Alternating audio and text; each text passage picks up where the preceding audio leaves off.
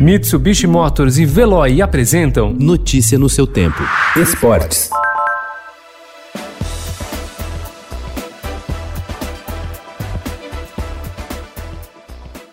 Confirmada apenas minutos antes do horário para o qual estava programada por causa de uma guerra judicial, a partida entre Palmeiras e Flamengo por pouco não virou de cabeça para baixo o Brasileirão. Caso não fosse realizado, o jogo poderia ter sido o estopim para a paralisação do campeonato. Secretário-geral da CBF, Walter Feldman, afirma que o embrólio se deu pela rejeição do Flamengo em seguir o que foi determinado para o campeonato, ressaltando que jogos só serão suspensos caso algum time não tenha 13 jogadores para assinar a súmula.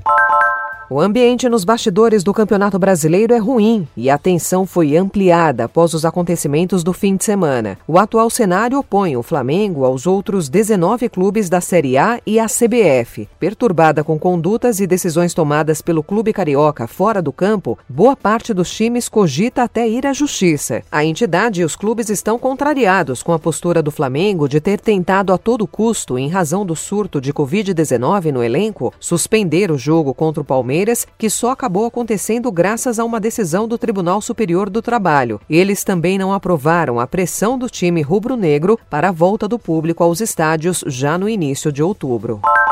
A irritação foi ampliada com a pressão do Flamengo pelo retorno do público nos estádios. A ideia da Federação de Futebol do Estado do Rio de Janeiro, em parceria com a equipe, era de reabrir o Maracanã aos torcedores já em outubro. No entanto, a CBF e os outros 19 clubes da Série A do Brasileirão mantiveram o veto à volta do público.